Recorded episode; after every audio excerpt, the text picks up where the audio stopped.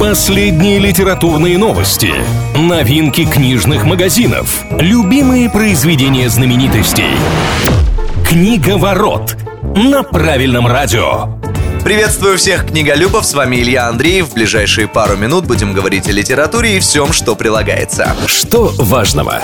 Открыт новый сезон премии читателей. Это единственная в России награда, обладателя которого выбирает библиотечное сообщество. В специальном голосовании принимают участие библиотекари и посетители учреждений. В этом году появилась новая номинация. В течение пяти лет победителя определяли лишь в категории художественная проза, но теперь лауреат премии читателей будет выявляться также также в номинации «Документальная проза» или «Нон-фикшн». Что обсуждают?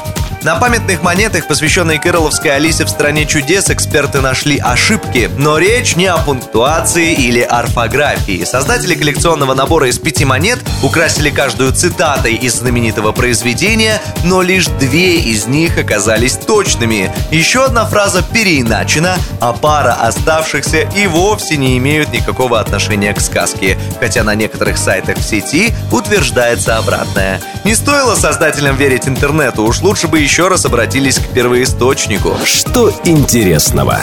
НАСА присвоила месту посадки зонда Perseverance на Марсе имя американской фантастки Октавии Батлер. Решение в космическом агентстве прокомментировали так. Герои Батлер воплощают настойчивость и изобретательность, а это как нельзя лучше подходит к миссии Perseverance. И это не первый космический топоним, названный в честь одной из самых известных темнокожих писательниц Соединенных Штатов Америки. С 2006 года одна из гор на спутнике Плутона Харони также носит имя Батлер.